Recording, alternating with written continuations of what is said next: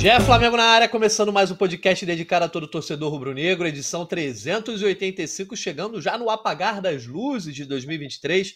E hoje nós estaremos aqui justamente para fazer um balanço, olhar um pouco para trás, analisar os erros e acertos, se é que houve, né? Acertos nesse ano de 2023 do Flamengo ao longo da temporada e, obviamente, trazer um pouco aí dessa projeção para 2024, até porque hoje é dia de casa cheia. Eu sou o Jorge Natan, estarei junto aqui dos nossos três setoristas, Fred Gomes, Letícia Marques e Tiago de Lima, o nosso Noel, e também o Arthur Mullenberg, nosso voz da torcida. Sejam todos bem-vindos. Vou começar com a galera que está lá na redação, né? Mandar a bola para a Letícia e para o Noel. Nesse começo aqui, só fazer essa apresentação, só dar um alô, dar um, é, uma saudação para a galera e a gente começa que hoje tem roteiro, hein? Hoje tem roteiro a ser respeitado, a ser seguido. Letícia e Noel, vamos falar desse 2023 aí, complicadíssimo para o Flamengo. Noel chegou no meio, mas estava acompanhando também. Começa aí, Letícia. Aí falou primeiro teu nome. Tá bom. Fala, Natan, é, Noel, Arthur, Fredão e a galera que está acompanhando aí. É, então quer dizer que só essa edição tem roteiro, as outras não? As outras eram uma bagunça mesmo? Explanou. Tu se ah, explanou outras, aí mesmo? Outras... Não, olha só, as outras têm roteiro que eu traço na minha cabeça e vocês não respeitam nunca. Hoje vai ter roteiro escrito e se vocês fugirem a gente vai voltar. Não, é só pra botar uma pilha mesmo. É, acho que estamos aqui para falar desse ano inteiro que tiveram muitos acontecimentos, eu diria, né? Tava até aqui numa missão, tava comentando aqui nos bastidores que tô com uma missão que eu acho impossível, Fredão. Acho que você não, não tava aqui quando eu comentei. Resumir o ano do Flamengo em um minuto. Me deram essa missão, eu não sei se eu conseguirei, mas vou tentar. Aqui, pelo menos no podcast, teremos algum tempo para falar à vontade aí desse 2023 de muitos erros, mas eu acho que, te, que teve um grande acerto. Mas depois eu falo. Vambora. Vou te ajudar a resumir em, o, o, ano do Flamengo em 10 segundos. Começou mirando Real Madrid, terminou mirando G4. É, basicamente é isso. Tirando, claro, os extracampos, as crises. Umas brigas umas ali. Brig, umas briguinhas aí. Enfim. Pois é, muita coisa aí a ser lembrada. Galera, não vamos. Só pro torcedor que tá ouvindo a gente aí. Não vai ser um podcast de retrospectiva igual teve no ano passado, não. Dissecando cada competição, até porque a gente não tá aqui para torturar ninguém. A gente vai pegar alguns pontos chaves aí para justamente os nossos setoristas e o Arthur Mullenberg darem as opiniões dele sobre o que que o Flamengo aí, o que foi construir esse, esse 2023 foi tão decepcionante. Não é, meu amigo Fred Gomes? Fala, Natanzinho. Fala, Lelê. Fala, Noel. Fala, Arthurzão. Acho que esse um minuto aí, Lelê, não é muito difícil, não, que é só você repetir algumas palavras. Vexame, decepção, vexame, decepção. Em um minuto você mata. Mas assim, já começa dizendo que essa história de. Essa história de pior ano da história, gente. Pelo amor de Deus, vocês começaram a acompanhar o Flamengo ontem, né? Tem uma galera que vem pior ano da história. Vocês não lembram na época que o Flamengo ia para Curitiba, tomava de seis do Paraná, quatro do Atlético Paranaense e cinco do Curitiba. Pelo amor de Deus, não tem pior ano da história. Teve muita decepção, sim, teve muita frustração, mas o Flamengo sonhou. Sonhou no início do ano com o Mundial, se frustrou. Sonhou com, o Carioca bem adiantado, tudo bem que hoje o Carioca não é mais sonho, mas seria um campeonato contra um rival que geralmente dá problema para o Flamengo sonhou com a Copa do Brasil e perdeu, sonhou com o Enia Campeonato Brasileiro. O Flamengo sempre esteve sonhando, coisa que em outros anos não acontecia. Entendeu? Acho que é, é possível você falar, foi o ano mais frustrante da história do Flamengo? Não tenho dúvidas. Com certeza foi porque a expectativa foi lá no teto. Mas pior ano da história, longe disso. Depois a gente debate ponto a ponto aí. Deixa eu passar a bola para o Arthurzão e vamos embora. Boa. Você já trouxe uma pergunta que eu ia fazer aqui também, mas daqui a pouco a gente então levanta essa bola, Fredão. Não sabia. Passar a bola pro Arthur. Desculpa por, por ter não, esse mano... dom de prever o futuro. Pai Fredão, pai Fredão. Não, mas tá certo, Artuzão. Dá o seu alô pra galera aí também, você que tá aqui representando toda a nação rubro-negra e que ficou bastante decepcionado ao longo do ano. Mas hoje o podcast aqui é só para arrematar e, mais do que isso, trazer já os ares de ano novo, né? Boa tarde, galera. Boa tarde, Natan. Boa tarde, Letícia, Fredão, Noel. Cara, eu vou começar discordando tanto da Letícia quanto do Fred, é, que dizem que não foi o pior ano, né? É, é uma boa definição, realmente, Fred. Dizer que, em comparação com nossos anos de Menguinho Pocotó, falar em decepção, que sonhou e não conseguiu. Mas eu vou dizer o que, que eu acho realmente que foi esse ano de 2023. Foi o ano de maior incompetência das diretorias do Flamengo na história. Por quê? Com um orçamento de um bilhão e cairada, a gente conseguiu não ganhar nada. Isso é algo inédito para a gente. A gente já teve anos ruins, mas quando a gente estava duro. A gente já teve anos ruins quando o nosso time era muito vagabundo. Com um time bom, caro, dinheiro no bolso, todo mundo com salário em dia e não ganhar porra nenhuma, primeira vez. Então, eu não discordo de quem diga que esse foi o ano mais miserável da história do Flamengo. Certamente foi o ano de maior incompetência assinada né, pelos dirigentes, obviamente, porque são eles que organizam essa bagunça, o baile deles. É isso, vou, passar, vou parar por aqui para não estragar o resto do conteúdo. É, eu já tá acho certo. 1993 que venderam Marcelinho, Djalminha, Júnior Baiano, desmontaram aquela geração toda. Mas aí, vamos embora, vamos embora. Então vamos falar de 84. De 84 que aí eu, aí eu... aqueles malucos. Porra, é, 83, né? Vocês estão parecendo aquela disputa, é. aquelas pessoas que disputam quem é mais ferrado, né? Alguém chega assim, pô, hoje meu dia foi péssimo, eu perdi o ônibus, cheguei atrasado ao trabalho, alguém fala, é, mas não aconteceu não sei o que com você. Eu hoje, minha casa caiu, tananã. Não é disputa de desgraças, pelo amor de Deus.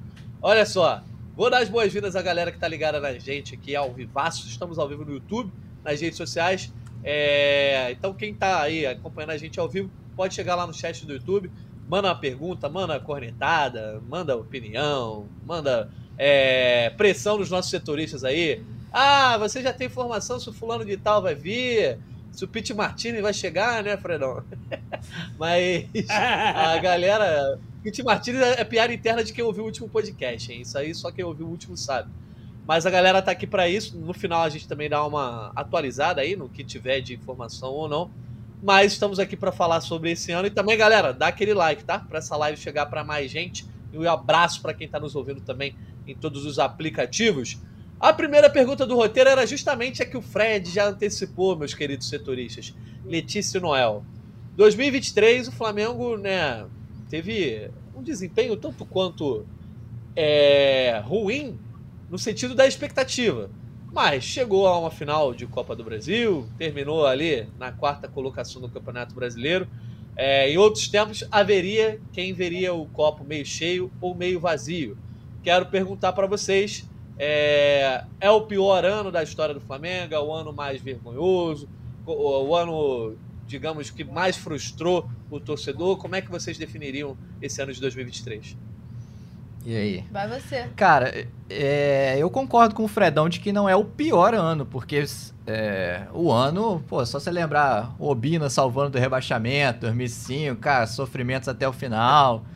É, eu concordo que botar no pior ano eu não coloco, porque o Flamengo tá sempre ali disputando, mas eu concordo que é o, pode ser o mais frustrante. Eu acho que a palavra é, é essa. Eu acho que é frustração né? esse ano de 2023. Porque vinha de, de, de sonhos, assim. A expectativa era muito alta. É uma geração que conquistou muitas coisas e tinha um início de ano é, com possibilidade de conquistar muito mais. Você tinha um, uma Supercopa para disputar, você tinha um Mundial de Clubes para disputar, você tinha uma Recopa para disputar e você tinha um Carioca para disputar. Quatro competições no primeiro semestre, praticamente e não se deu bem em nenhuma. Você tem o Mundial que você não chega nem a disputar a final. Eu acho que isso que, que também causa um outro impacto é, nessa análise, assim. Não pela ideia ou pelo aquele discurso de Real Madrid, pode esperar. Eu acho que isso é uma pilha, uma brincadeira que de, deveria ter saído da arquibancada, mas não saiu, saiu de dentro do clube. É, eu acho que isso tem um erro, apesar de ter sido no momento de euforia, de comemorar título e tudo mais. Eu acho que, que não cabe ao personagem, por exemplo. Mas você tinha quatro disputas para fazer.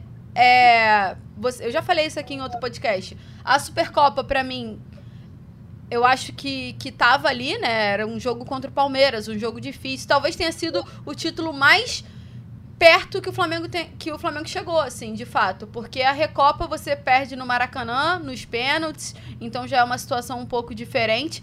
E quando você chega na outra final nessa temporada, que foi contra o, o São Paulo na Copa do Brasil, já era um cenário totalmente diferente. Já vinha de um ano muito desgastado, com um acúmulo de, de situações é, até constrangedoras é, e recentes perto daquela disputa da final.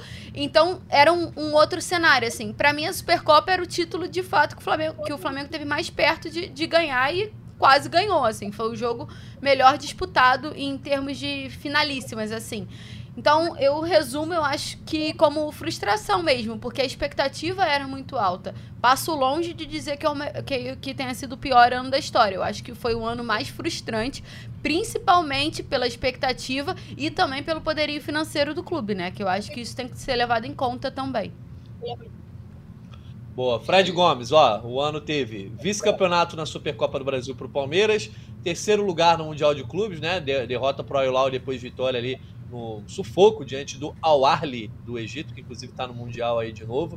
Depois vice-campeonato na Recopa Sul-Americana, eliminação nas oitavas de final da Copa Libertadores e por fim vice-campeonato na Copa do Brasil e quarto lugar no Campeonato Brasileiro. 76 jogos disputados, 41 vitórias, 15 empates, 20 derrotas.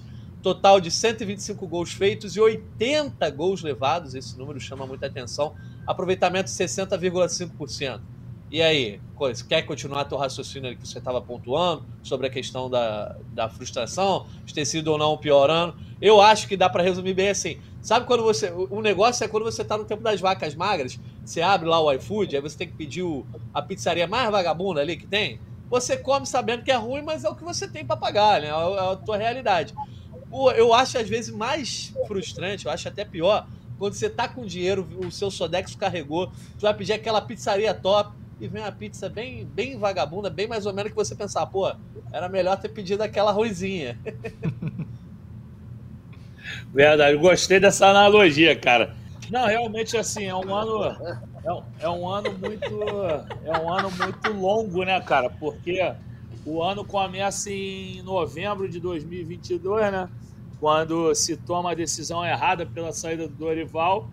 É, assim, isso é opinião minha, né? Eu sei que tem, tem uma galera que não compartilha, mas ali começa o ano, o, o, o rubro-negro começa o rubro-negro começa a temer pelo ano ali, dia 25 de novembro de 2022, o rubro-negro começa a ter calafrios quando ele vê que um técnico que era querido pelo time pela torcida, que tinha promovido um futebol competitivo, que ganhou a Libertadores com o pé nas costas, que ganhou a Copa do Brasil com certa facilidade, tirando a final, o, o jogo que o Flamengo teve muitos problemas físicos, e aí você tira e traz um cara que era odiado no Corinthians, entendeu? Que vem e já começa botando três zagueiros no Flamengo.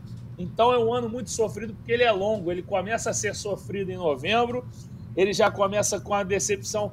Cara, a Supercopa para o Palmeiras, sinceramente, foi um jogão, obviamente, é, que, porra, com muitos erros defensivos, mas assim, o Flamengo sofre um, um quarto gol, se eu não me engano, é o quarto gol o do menino que o Mike empurra o Santos irregular, então foi um jogo parelho, não era para frustrar. Supercopa, convenhamos, não vale nada. Supercopa é um, um amistosinho lá que tem uma taça, entendeu? É, hoje em dia é bom para jogador contar. Outro dia estavam falando, não, mas Fulano tem mais título que o Zico. Eu falei, meu irmão, se na época do Zico tivesse Supercopa, Recopa, Copa do Brasil, o Zico não ia ter os títulos que ele tem pelo Flamengo, ele ia ter uns 89 títulos pelo Flamengo.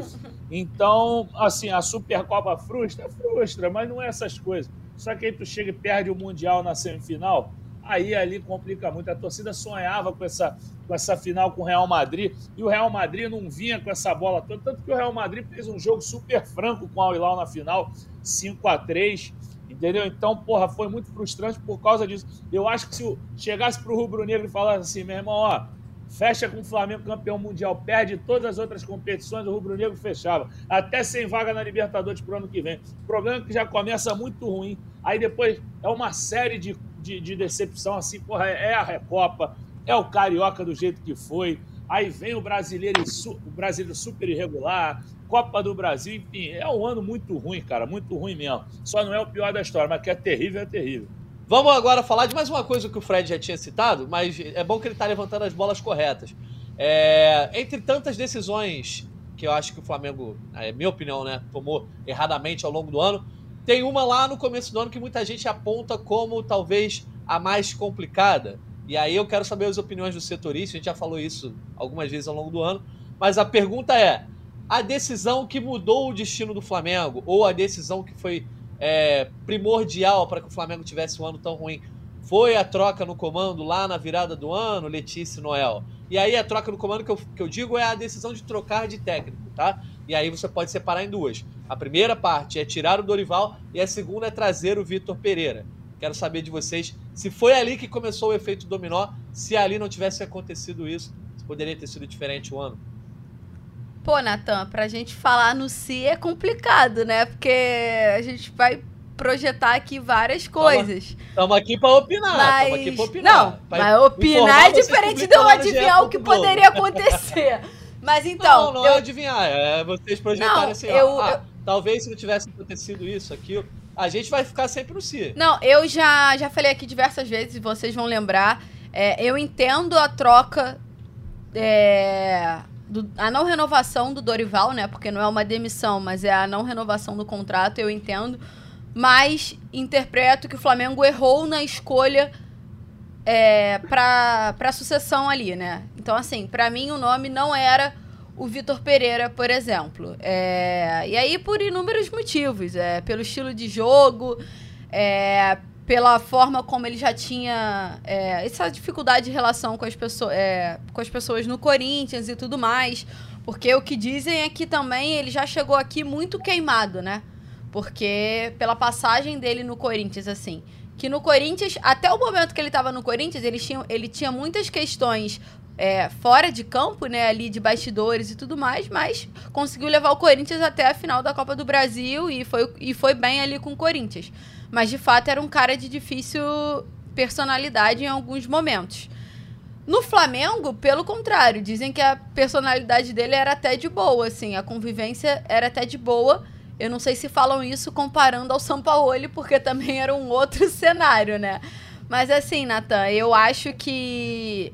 Eu não sei se eu condeno, assim, eu não sei se, se isso justifica o ano inteiro. Mas assim, eu entendo a, a não permanência do Dorival, mas acho que erraram no nome. Por exemplo, Acho que talvez se tivesse sido o Sampaoli no início, a história poderia ter sido outra. Se o Sampaoli não tivesse é, vindo para o Flamengo no meio do ano, acho que talvez o cenário poderia ter sido outro. Não tô, não tô comparando o que o Sampaoli fez no Flamengo quando ele entrou. Eu tô comparando o que o Sampaoli poderia ter, ter feito no Flamengo se tivesse iniciado bonitinho, com uma pré-temporada e tal. Eu acho que talvez poderia ter sido uma outra história, já que a gente pensar aqui no IC.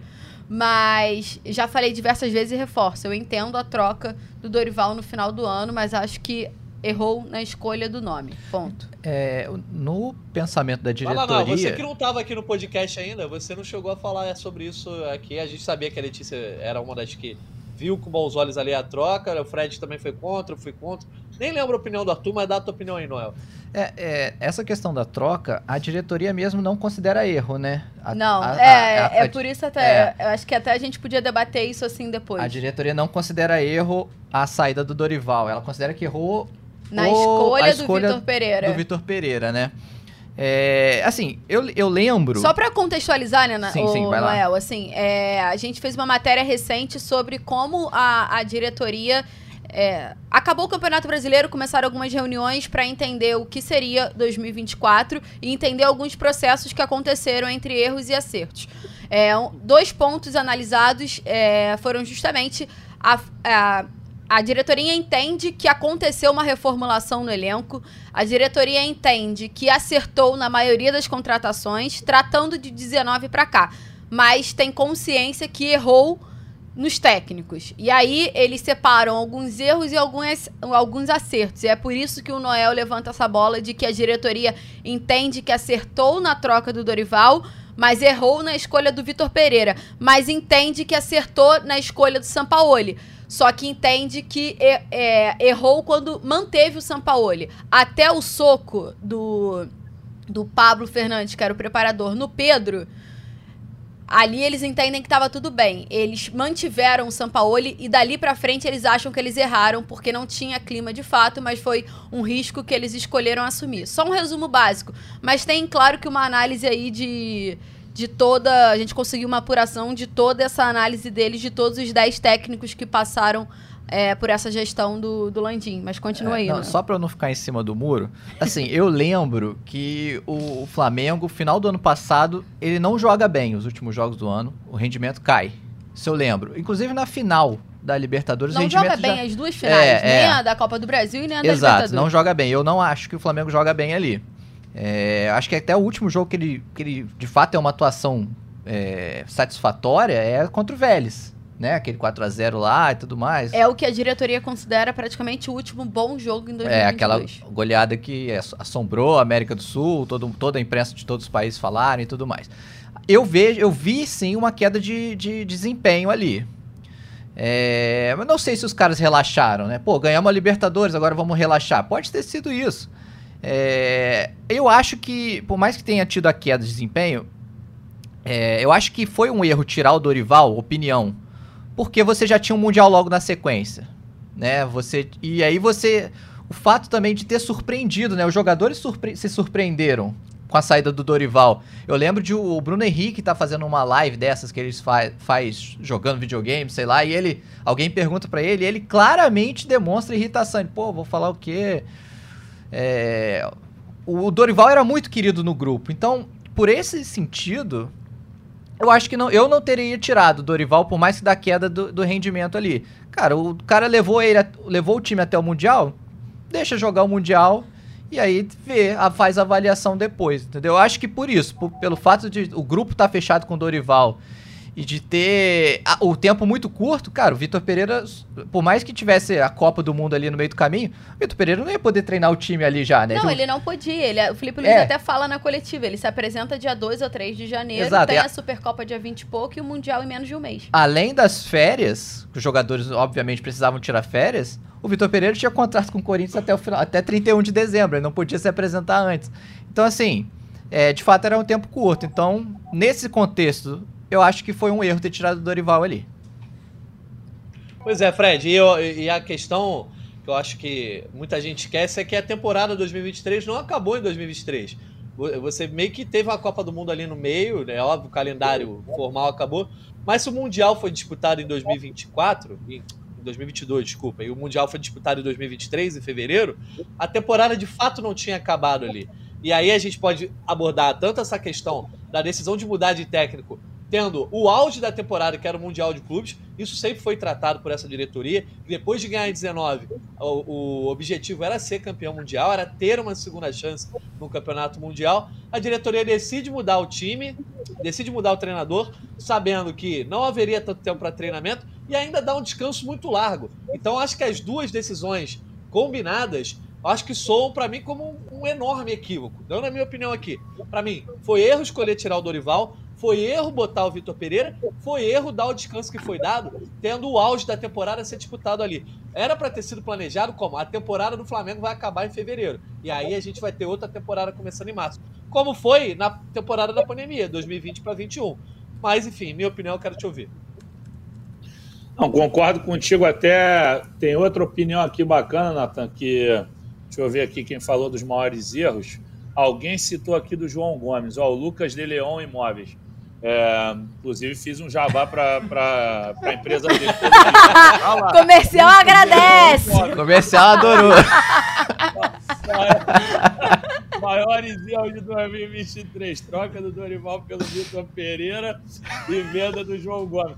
Cara, eu acho que dá para segurar o João Gomes. Assim, Natanzinho, desculpa até a ignorância aqui, cara, mas aí é, é ignorância que a gente pode saber anualmente. Mas a janela esse ano lá da Europa fechava quando? Não dava para segurar o João Gomes pelo menos para o Mundial? Fredão, fevereiro já eu, eu acho que não, até porque Fecha. é exatamente não só pela janela, mas só para entrar em uma situação até trazendo pela realidade agora dessa situação de Léo Ortiz, Bragantino e Flamengo. É, muito se fala ali nos bastidores que tinha esse acordo para o João Gomes sair ali naquela época porque ele tinha uma proposta antes. E aí o Flamengo segura para disputar todo o campeonato de 2022. Então tinha essa expectativa até pro João Gomes, quase que um compromisso ali que rola, que é o caso do Léo Ortiz, Flamengo e Bragantino, pro João Gomes sair naquele momento. Então, talvez por isso também se tornasse inviável. Sim, sim. O, é, não, a minha dúvida era só se dava para mantê-lo pelo menos para o Mundial, mas é, era, não estava me recordando agora. Mas, enfim, mesmo assim dava para fazer um Mundial melhor. Eu continuo achando que o grande erro foi o, a saída do Dorival, assim, um erro absurdo mesmo e sobre surpresa dos jogadores foi o que o Noel falou. Não foi só o Bruno Henrique, o próprio Felipe Luiz, nessas entrevistas que a gente fez recentemente com ele, ele fala que foi uma surpresa enorme para o grupo. O Gabigol mesmo ontem, anteontem, deixou na, na entrevista que eles ficaram surpresos. Assim, e não é questão, senão o pessoal vai falar, ah, tem que cobrar os jogadores. O pessoal também acha que tem que cobrar os jogadores. Vejo muitos é, dos nossos ouvintes, internautas que nos acompanham, que eles falam, tem que cobrar os jogadores. Claro, é, quando os jogadores é, têm queda de rendimento e a culpa não é do treinador, mas nesse caso aí não tinha jogador culpado. O time e o treinador estavam em harmonia, o time vinha bem. Até o, o, o Noel falou sobre uma queda. Acho que houve sim uma queda no final do campeonato. Eu só acho assim, na final do campeonato da Copa do Brasil, eu repito aqui o que eu falei durante o ano todo, já que isso aqui é um, é um podcast meio que de retrospectiva.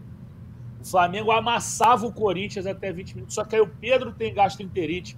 É, Thiago Maia teve problema físico, o Vidal que entrou teve problema físico, foi uma série de problemas ali que aconteceu que, que acabou prejudicando o Flamengo com essa série de erros e série de problemas físicos, perdão. Então, depois no Campeonato Brasileiro, o pessoal fala: ah, o Landim não gostou que o Flamengo começou a perder muito. Mas botou time reserva, gente. Os caras relaxaram, entendeu? Já era campeão de tudo, não tinha mais nada para fazer no Campeonato Brasileiro. Enfim, mas é isso. Acho que não, eh, se tivesse esse erro e tal, mas eu, eu continuo achando que essa, essa, troca do Dorival explica muito assim é, essa mudança e trazer um além além das questões táticas, técnicas de você mexer num comando estável que te trazia um bom futebol, você mexeu com energia, meu irmão. Você, você tirou um cara, um cara querido, um cara que era um cara querido pelo grupo, querido pela torcida, trouxe o cara que estava sendo odiado pela torcida do Corinthians, odiado pelo grupo. Você mexeu com muita coisa, cara. Não tinha como isso dar certo, não tinha como. Mas tirando essa, essa, essa brincadeira, não que mexe com a energia, não é mole também, não. Mas tirando essa questão aí, assim, acho que você trocar um sistema de jogo, uma filosofia, às vésperas do que era mais importante para você começar um ano, se não campeão, mas com um jogo legal lá com o Real Madrid, que te desse confiança eram outros 500. Ali começou errado, depois já chegou pro Carioca já complicado. Aí depois ainda bota o time reserva contra o Alcas, perde para aquele time horroroso do Alcas, aí não tem como esse ano dar certo, cara, não tem como.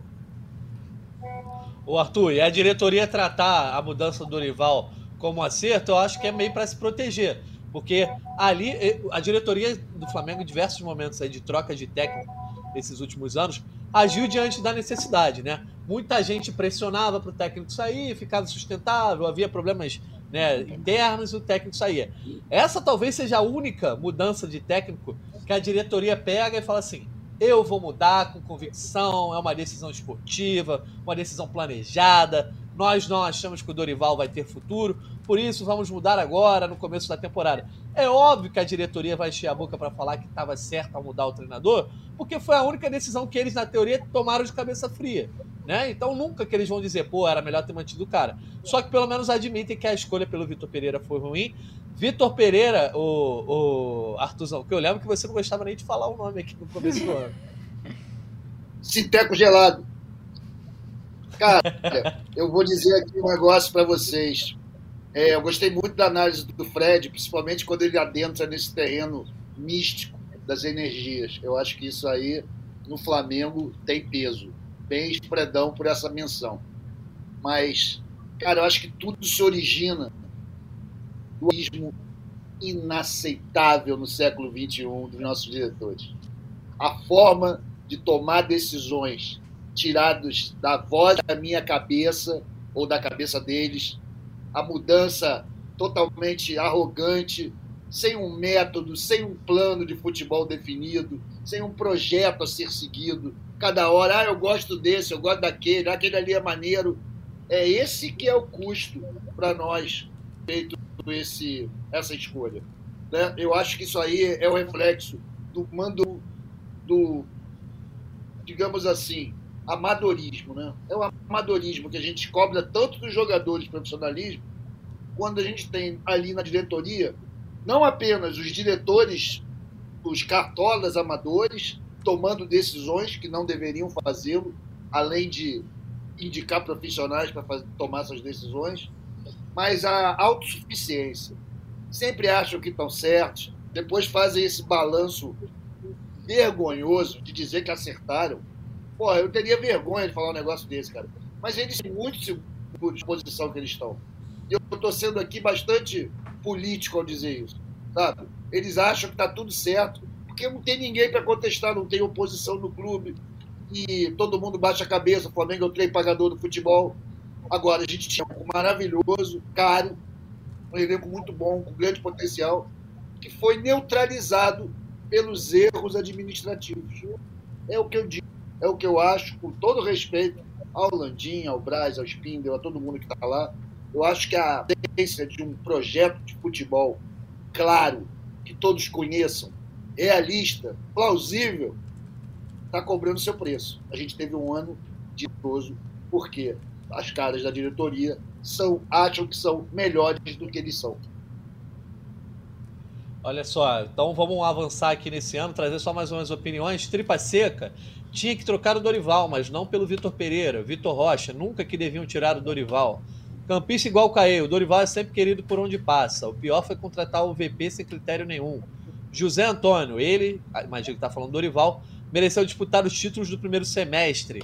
E o João, só houve queda quando o time estava se preservando para finais e depois quando já estava de férias depois dos títulos. E se olhar para 2021, é. quando sai o Renato e entra o Mauricinho, o Flamengo também perde um monte de jogo na reta final ali da temporada. Mas é enfim, isso. falando sobre. Quer falar alguma coisa, Fred? Vai lá. Não, só valeu, assino com eles. Tô, tô junto com esses torcedores aí. Perdeu um monte de jogo quando não valia nada.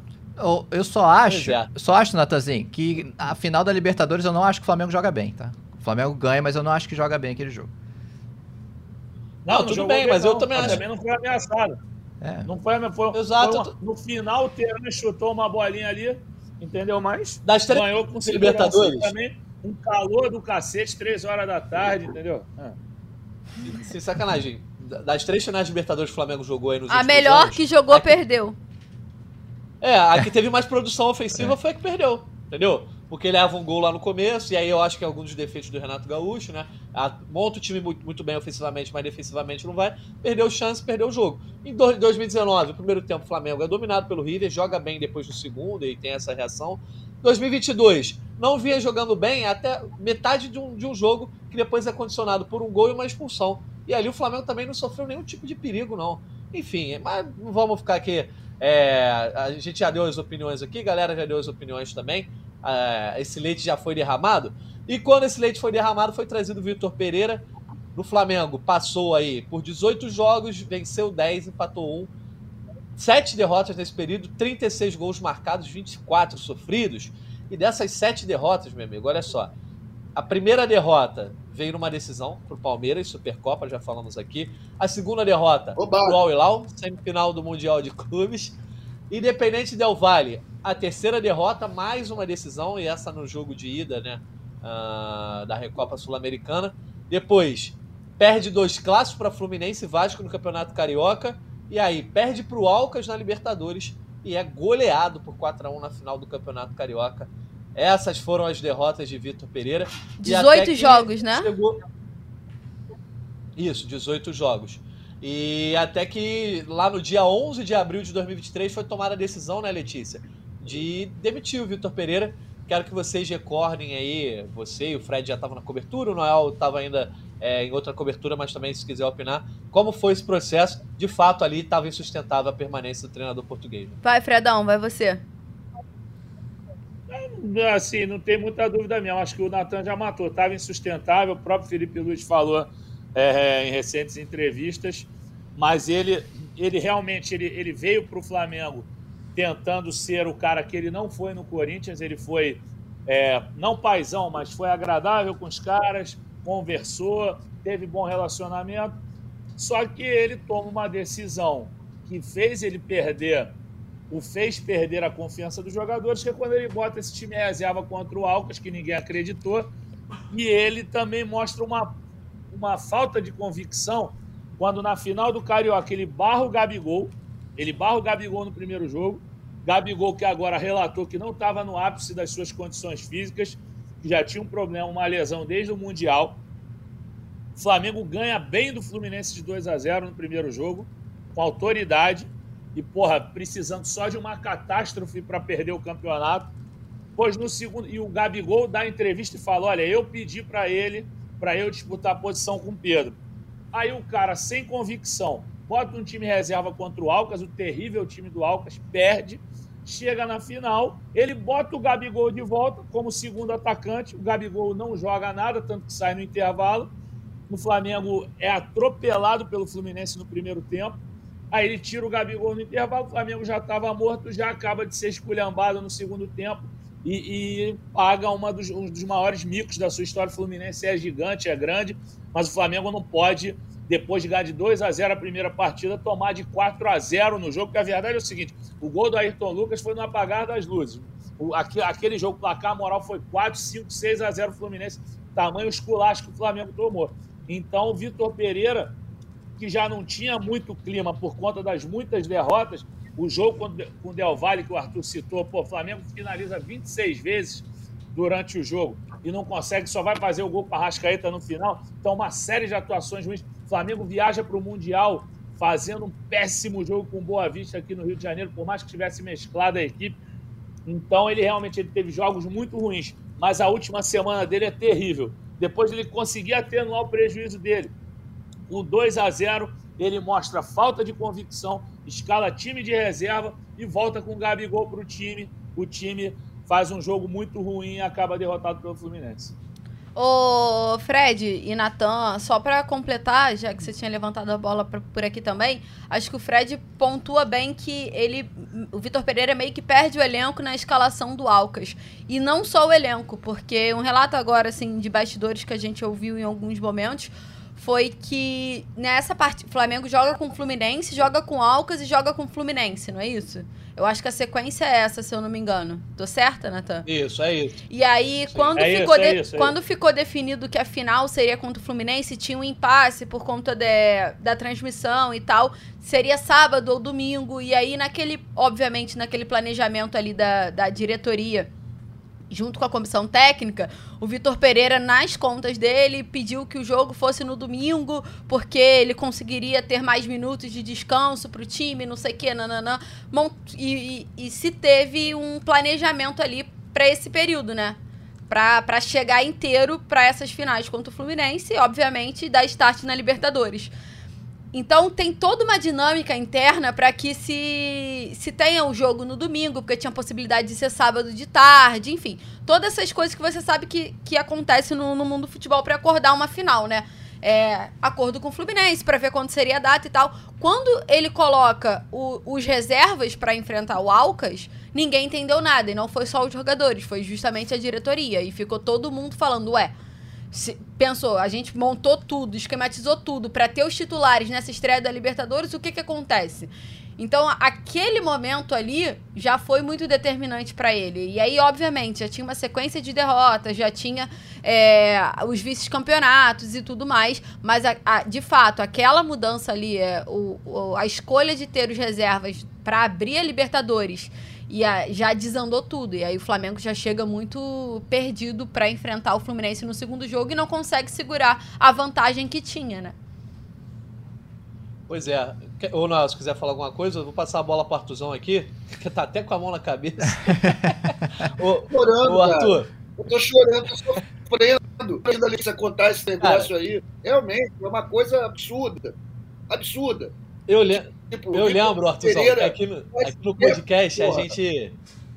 Foi mal. Que, que, a gente tá com o delezinho aqui, mas a gente vai ser. É porque assim também, é o momento. Ô, Natan, só pra, pra pontuar assim, é. Eu acho que departamento nenhum influencia em escalação, né? Acho que você confia no técnico que você tem. Então, eu imagino o susto que deve ter sido pro, pro departamento de futebol, pra, pra galera envolvida e pros jogadores, você ver o que o Vitor Pereira fez no Alcas. Você vai fazer o quê? É, não, e Mas, a questão, eu lembro que eu fiquei claro aqui, depois do Arthur, depois do jogo contra o Alcas, que eu falei, eu usei até essa frase. Não se brinca com a Copa Libertadores. O Flamengo acaba passando em segundo grupo por causa desse jogo aí. O Flamengo joga com o time reserva achando que ia sair vitorioso já estreia na Libertadores como campeão, perdendo para um time equatoriano que nunca tinha jogado a Libertadores e ainda tira toda a confiança que tinha sido alcançada no 2 a 0 sobre o Fluminense e vai sem confiança nenhuma para pegar uma final depois de já ter perdido três. Ali o Vitor Pereira já tinha três finais disputadas e três perdidas. É um mestre da estratégia, né? Eu estava aqui com a mão na cabeça porque realmente momentos muito desse viu, galera? Pô, Fred e Lele agora deram uma, um voo aí, e o Noel também, sobre tudo de ruim que rolou. Tá doido. Acaba logo o ano desgraçado. Mas é que, Arthur, é só um outro ponto, assim, eu acho que não, não tem. Eu acho que a escalação é da comissão técnica, assim. Eu acho que a partir do momento que a, que a comissão técnica se reúne com um departamento que seja para alinhar como é que vai ser, ó, minutos e tal, essa data aqui, jogar sábado é melhor, jogar domingo é melhor, você fazer um, você conversar com a sua comissão técnica é o máximo que você pode fazer. E aí ficar acordado, ó, desse jeito eu consigo ter força máxima tanto no Carioca quanto na estreia da Libertadores. Ótimo, ótimo. Beleza, foi tudo nessa linha. Aí vocês. Aí na hora a escalação sai com o time todo reserva, não tem muito o que ser feito ali. E aí, naquele momento, eu acho que ele de fato perde a credibilidade de todo mundo, né? É, envolve jogador e também, obviamente, quem tá ali no dia a dia, porque isso, apesar da decisão ser da comissão técnica, muita coisa se passa pelo departamento como um todo. E aí, logo depois, ele é demitido, porque perde pro Fluminense e, na, e já tava tudo pra lá mesmo e já caiu, né? Mas é, é realmente é mais complicado. Mas a diferença entre uma diretoria atuante positivamente, né, uma, uma competente, é essa. Uma, uma hora que você tem que esquecer o combinado, esquecer a diplomacia e falar, amigo, aqui não. Aqui mas como você. Mas, por exemplo, Arthur, como você faz isso quando a escalação já está no ar? Pois é. Entendeu? Isso daí não dá. O que você pode fazer. Tira o é cara no soco, porra. Deita o cara no soco. Sei lá. Faz alguma coisa. Tem uns ali que, que podem. Olha, não fala isso não, que às vezes as pessoas escutam, Ento. É, não, não. Retiro o que disse. A violência. Nada de soco, nada é, de pois é, desculpa. nada de violência. Olha, olha só, gente, é, a galera tá no chat aqui em polvorosa pedindo informações sobre contra, contratação X, Y, Z. A gente vai ter um espacinho no final para falar sobre isso, nossos setores trazerem as informações. Está aqui só, né?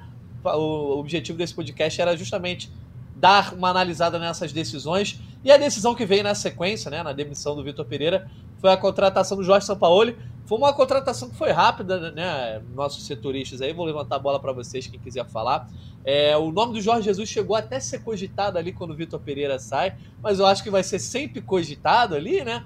Quando ele tava naquela coisa de do Al Hilal, né? Aquela insegurança ali do Al Hilal. Mas toda, toda vez que algum treinador sai, o Jorge Jesus é cogitado, mas logo o Sampaoli foi alçado à prioridade e acabou sendo contratado ele que tinha sido demitido pouco tempo antes, poucas semanas antes, poucos dias, na verdade, do Sevilha.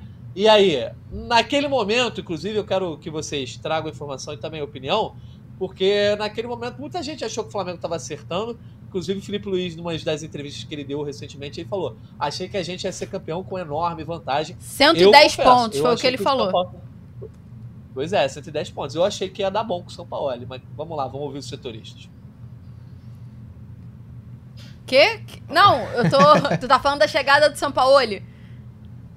É, é, porque eu, eu, comentei só quando você falou, ó, oh, o Felipe Luiz, eu falei, o Felipe Luiz fala assim na coletiva, achei que a gente ia ganhar com 110 pontos. Ele abre até assim o, o braço. É... Quem, quem, quiser falar sobre, sobre esse processo tá, tá livre aí. Tá, eu vou pegar aqui e toco pro Noel, porque eu peguei um pouquinho do São Paulo e o Noel ainda não estava conosco. Mas o nome do São Paulo, eu acho que não tem como a gente fugir, era um nome unânime praticamente e com martelo batido pelo presidente Rodolfo Landim. Era o cara que queria o Sampaoli, ponto. E aí foi essa determinação. É, era um nome que, inicialmente, por mais que a preferência, né, tenha saído ali do Landim agradava a todo mundo, agradou aos jogadores também. O Felipe Luiz já falou isso publicamente. É, a, eu acho que muita gente aqui, obviamente, fala assim, mas enfim, de fato, o, a dinâmica, os treinos e tal eram elogiados ali. O repertório do São Paulo era muito rico pela, pela, pelos relatos que a gente conseguiu ouvir da, do joga, de alguns atletas, enfim, de alguns contatos que a gente tinha por ali mas o ambiente foi ficando insustentável conforme as coisas foram acontecendo. A gente tem que lembrar que, se eu não me engano, naquele episódio do soco que é no jogo contra o Atlético Mineiro, uma virada que o Flamengo não ganhava lá, acho que há cinco anos, o Flamengo tava a não sei quantos jogos invictos aí, é, Acho que não, não perdia oito, oito jogos, sei lá. Esse foi o décimo. Foi Era o décimo jogo, décimo jogo, né? É, e a, até... o Olímpia seria o décimo primeiro. Exatamente. E até ali eu acho que as coisas estavam se encaixando, enfim, encaminhando, mas tem um episódio que é injustificável a permanência. É, o Flamengo tenta recalcular a rota naquele momento, mas não consegue, né? Assim, o Flamengo tenta, entende que, pô, ele não tem nada a ver separar uma coisa com a outra, mas ficou tudo muito mais complicado, né? Logo na sequência tem outro episódio de briga entre dois atletas, enfim.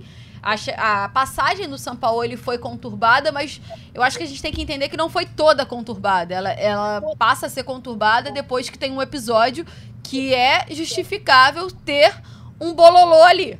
Ponto. Se o Flamengo tivesse demitido o São Paulo naquele momento, talvez a história do restante da, da da temporada tivesse sido outra.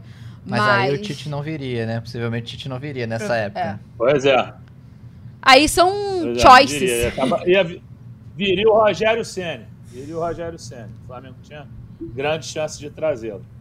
Desmuta aí, maluco. Fala sobre o São Paulo, eu só, eu só, queria corrigir uma informação que eu falei aqui. Eu falei que o Jorge Jesus já estava ali naquela questão do Aulau. Isso foi na saída do São Paulo, né? Quando o São Paulo sai, é, tem aquela, aquele frisson na torcida que o Jorge Jesus já estava no, no Al Nesse momento aí, quando o, o São Paulo é contratado, o Jorge Jesus estava no Fenerbahçe, é, ele ainda tinha mais um mês e meio de contrato, mas foi sim uma opção, né? Inclusive, várias notícias lá no GE.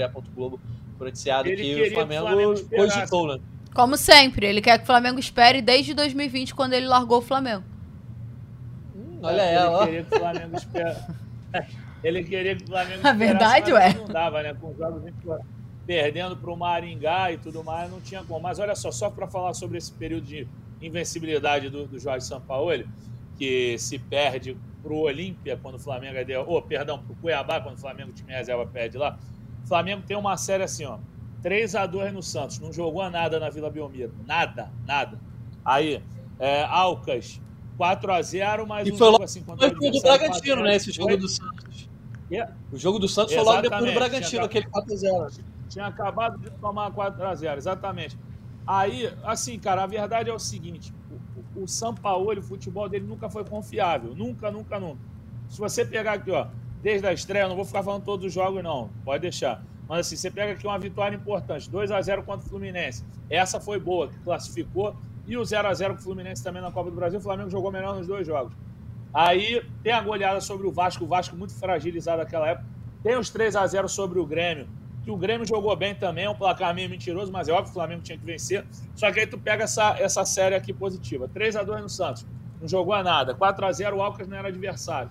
2 a 1 contra o Atlético Paranaense, jogou direitinho. 1 a 1 contra o Palmeiras, fez uma partida ruimzinha por decisões erradas do São Paulo. Ah, não deram pênalti no Everton Ribeiro, é verdade, mas o pênalti não... É, mas o pênalti não é garantia de gol. Aí vamos lá. Atlético Paranaense lá na Arena da Baixada. O Flamengo ganhou de 2 a 0 mas não jogou nada. Nada. Fla-Flu 0x0, não jogou nada. América Mineiro no Maracanã não jogou nada.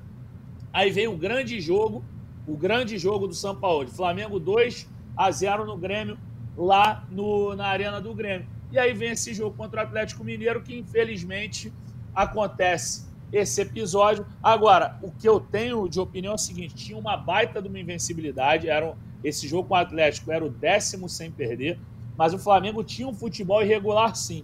E aí, eu acho o seguinte: o, o preparador físico agrediu o, o Pedro e as pessoas de dentro do Flamengo, isso aí foi verbalizado recentemente, mas nós já tínhamos isso em off, tratavam o Pablo Fernandes, o agressor, como o grande responsável pelos treinamentos do São Paulo. E o próprio o próprio Léo Pereira, quando a gente fez uma entrevista agora em off, ele falou que era um grande profissional. O Felipe Luiz falou em on agora para o Charla Podcast que era um grande profissional. Se eu não me engano, o Gabigol também falou. Acho que não, acho que o Gabigol não entrou nessa questão. Mas o Felipe Luiz e o Léo Pereira elogiaram o Pablo. O Pablo era então um elo do São Paulo com o elenco. Era um cara que era fundamental para o time render.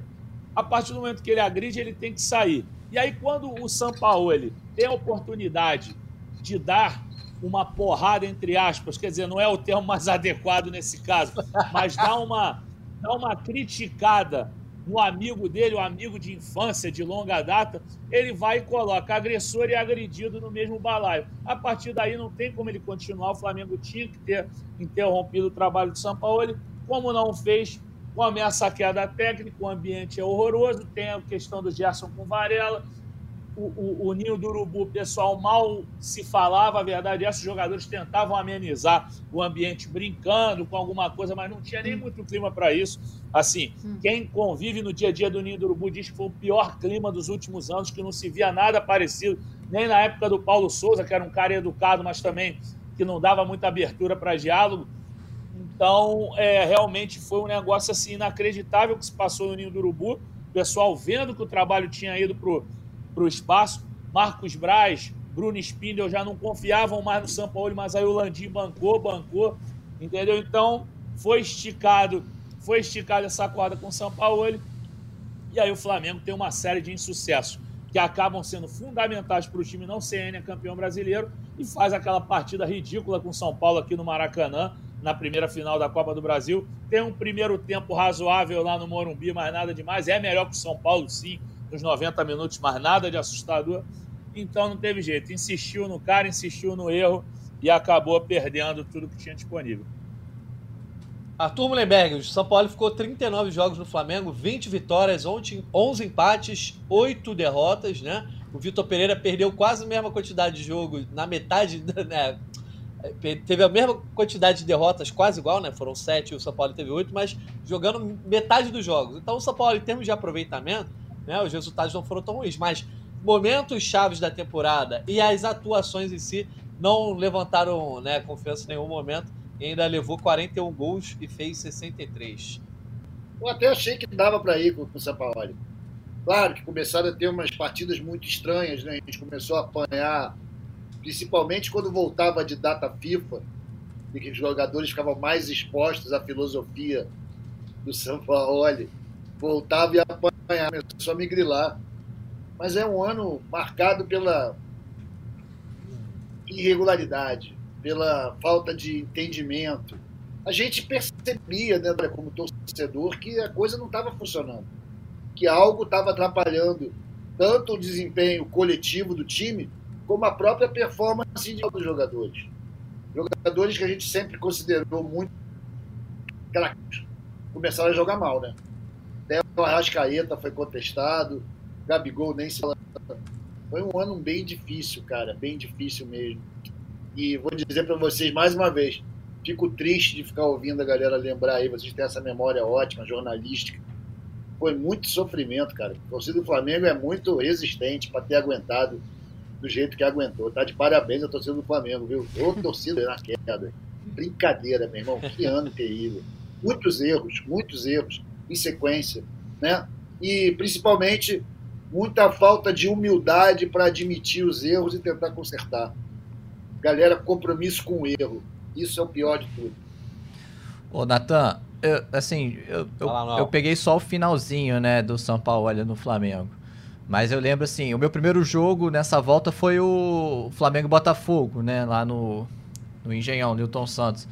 E que o Flamengo ganha o jogo, né? Mas, assim, é, eu lembro das pessoas comentando, assim, né, internamente lá, já no, nesse jogo. Cara, que tava tudo preparado pro, pro São Paulo cair nesse jogo.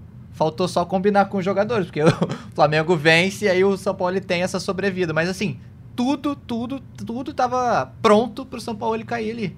Então, assim, de fato o clima já estava horrível, já tava... E ali já tinha o nome do Tite também, mas é. a dificuldade seria maior para contratar porque era um pouco antes, né? É. Já foi difícil para convencer o Tite a, a, chegar em outubro, imagina um pouco antes.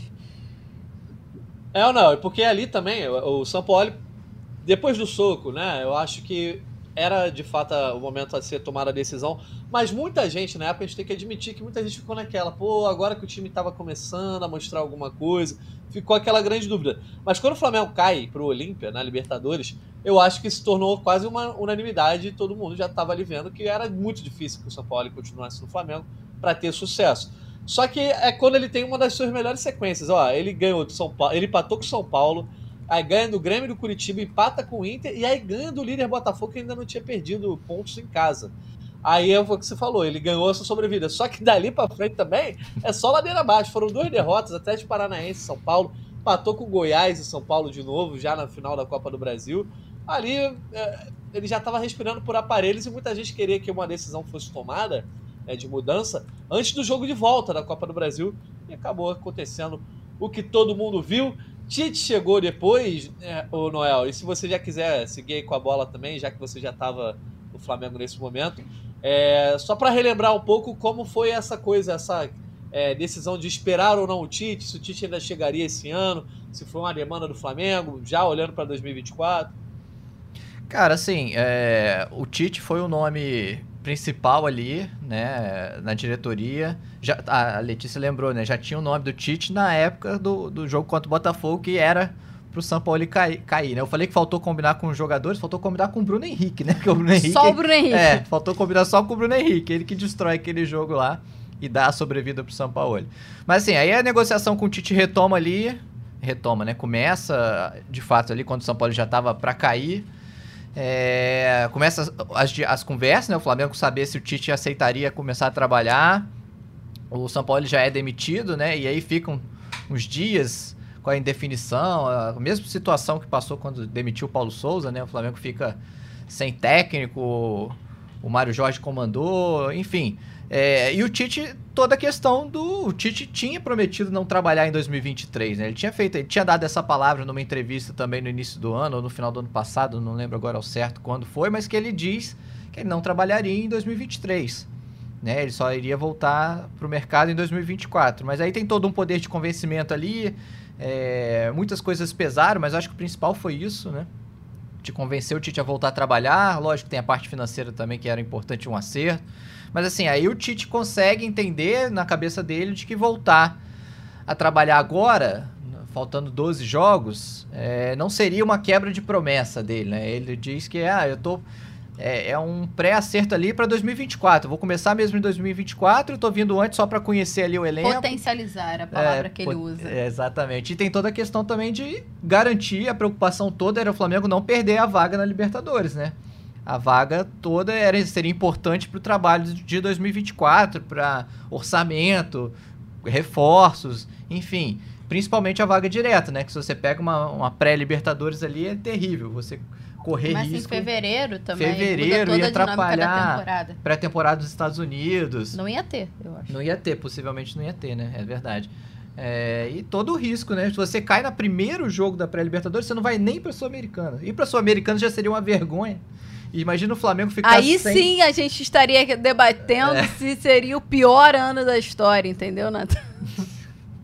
Pois é, mas eu quero saber de vocês, assim, entre tantos erros, né, que a, a, alguns concordam unanime, unanimemente, outros discordam, mas em tantos erros de planejamento e de rotas que o Flamengo foi traçando ao longo da temporada, dá para dizer, e aí a gente está olhando já para 2024 e não dá para saber como vai ser 2024, mas a contratação do Tite, dentro do cenário de hoje, dentro do cenário que foi feita, é sim um acerto e uma tentativa de correção de rota bem feita pela diretoria, meus amigos? Quero ouvir de todos vocês. Bom, eu acho que foi um acerto, sim. É, eu acho que a diretoria trouxe um técnico que tem peso suficiente para, cara, não tá dando certo, não vamos tirar o técnico, não. A gente vai ter que ver o que é o problema aqui no elenco, vai ter que começar a trocar jogador. Eu acho que o Tite tem um peso desse, assim, sabe? Ele já chega com um peso, com um nome, com respaldo de, cara, é. O Tite, a gente confia muito no trabalho dele. Se não der certo, cara, no, o erro não tá aqui. A gente tem que ver aonde tá o erro. Eu Eu abri aqui a participação falando que de muitos erros teve um acerto. E o acerto é justamente a escolha do Tite. E melhor ainda que o Tite tenha aceitado trabalhar, acho que em outubro, eu acho que isso ganha para o Flamengo, ganha para o Tite, ganha o elenco. É, todo mundo saiu beneficiado com essa decisão. É uma promessa dele com ele mesmo, se ele descumpriu ou não, é problema dele com ele mesmo. Assim, isso não diz respeito a a mim, a imprensa e a ninguém, ao Corinthians que procurou, a nada. Mas assim, é, eu acho que esse talvez tenha sido o maior acerto da diretoria no ano e que com certeza tem tudo para colher frutos em 2024, que é o ano que eles olham com todo amor e carinho. Porque é o último ano da gestão e aí é quase que um trabalho impecável para você é, se dar bem em um processo eleitoral que a gente vai debater pra caramba aqui ao longo do ano que vem. Mas eu acho que foi um acerto e o Noel entra muito bem nesse ponto. assim. O Tite é um cara que tem nome é, e grandeza o suficiente para tomar algumas decisões e para justificar o respaldo da diretoria.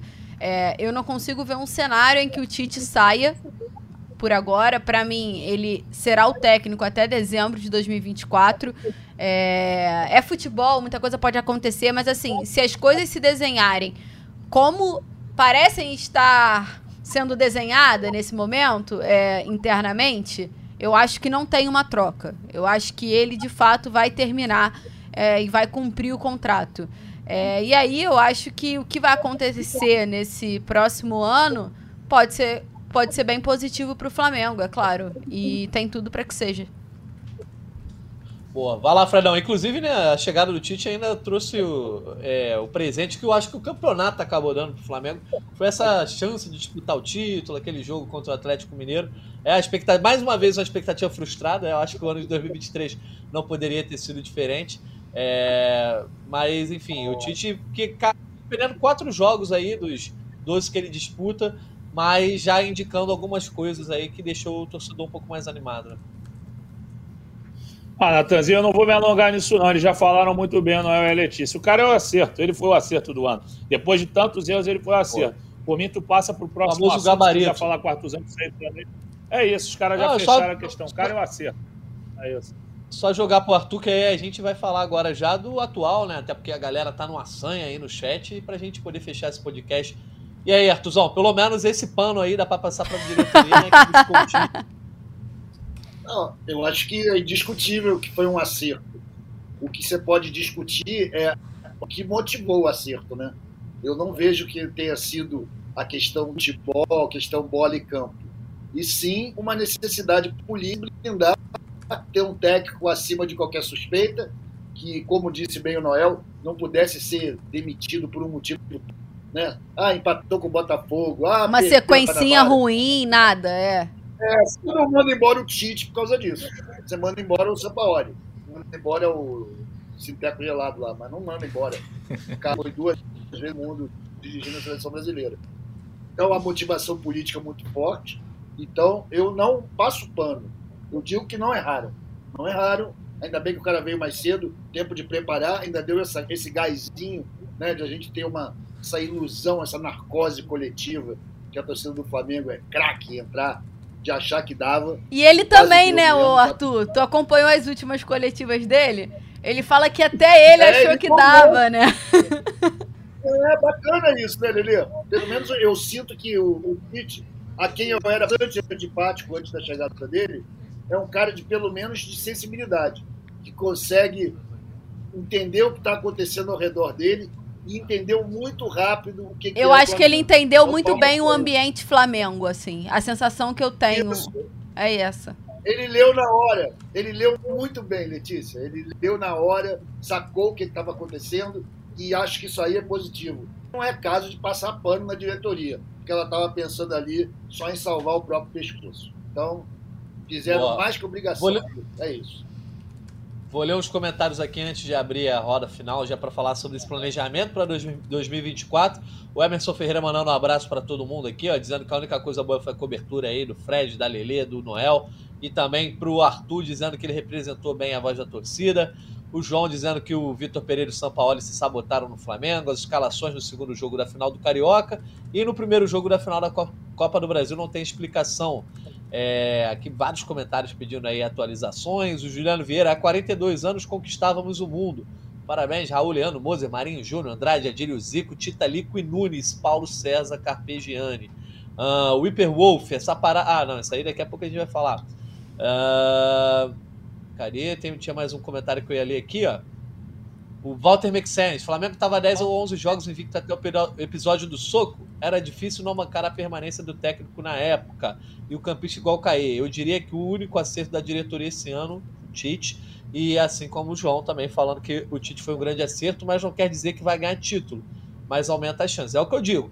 Eu acho que é a obrigação do Flamengo, tendo o Tite, tendo o elenco, tendo o orçamento e isso tudo, a obrigação é disputar todos os títulos. Pelo menos tentar ser líder do Brasileirão, como não foi nos últimos três anos. Pelo menos avançar além das oitavas de final da Copa Libertadores. Enfim, ter um ano menos atribulado, menos conturbado. Ganhar ou não é consequência. Mas para ganhar ou não, precisa ter uma reformulação do elenco. A galera quer saber sobre isso. E tá perguntando muito aqui, meus setoristas. Vou passar de novo pro Fred, que ele não quis falar do Tite. Informações, Fred, sobre montagem de elenco, saídas e chegadas, como estão, estão as informações aí. Sempre lembrando, galera, quem está aqui ouvindo pela primeira vez, a gente só trata sobre o que está publicado no GE. Globo ou sobre as apurações que os nossos setoristas têm. Se vocês vierem falar, ah, pô, De Bruyne está chegando porque o fulaninho de tal falou lá no Twitter, os nossos setoristas só vão falar das apurações que eles têm. Vai lá, Fredão. É isso, Natanzinho, assim, até aproveitando esse teu gancho, assim, até para uma questão ética mesmo, que eu acho que é importante você falar. Por exemplo, essa história aí que estão perguntando o tempo inteiro de Fausto Vera por Mateuzinho e Thiago Maia. A gente não tem isso apurado, então, se a gente vier a ter, a gente vai noticiar futuramente. E caso nos digam que não existe nada, a gente não vai negar em Twitter nem aqui, porque a gente tem ética. A gente não vai chegar e falar mal do que o colega publicou. O cara tem as fontes dele lá, ele não é maluco de, de inventar uma coisa, ele ouviu de alguém, talvez a informação não chegou completamente limpa, agora a gente não tem essa informação. Então eu não vou negar o que o cara está dizendo, entendeu? Eu não vou chegar e falar que isso não existe. Isso aí é. Quem faz isso é assessor de imprensa de diretoria, assessor de imprensa dos outros clubes. Não é o nosso caso. Vamos embora o que, o que a gente tem. Isso a é porque estamos o quê? Cruz. Só na primeira semana praticamente de mercado. E viveremos assim até até sei lá quando, Frederico. Vamos, vai. Dela Cruz, pois conta é, para nós. Exatamente. E, e, a gente não vai, e a gente não vai ficar negando as coisas, por isso. Dela Cruz. Dela é só para explicar também, né, o Fredão. Notícia quando tem, não é notícia é. quando não tem, né? Então vambora. Pois é, pois é.